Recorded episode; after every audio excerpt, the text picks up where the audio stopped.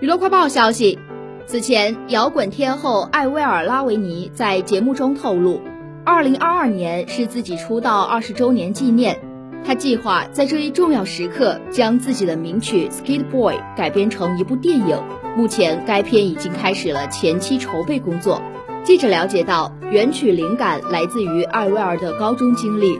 讲述高中时期受欢迎的女孩拒绝了摇滚男孩，后来女孩嫁给了一个能够满足她物质需求的男人，却陷落没有爱情的婚姻，并独自抚养孩子。然而，就在此时，摇滚男孩再次出现。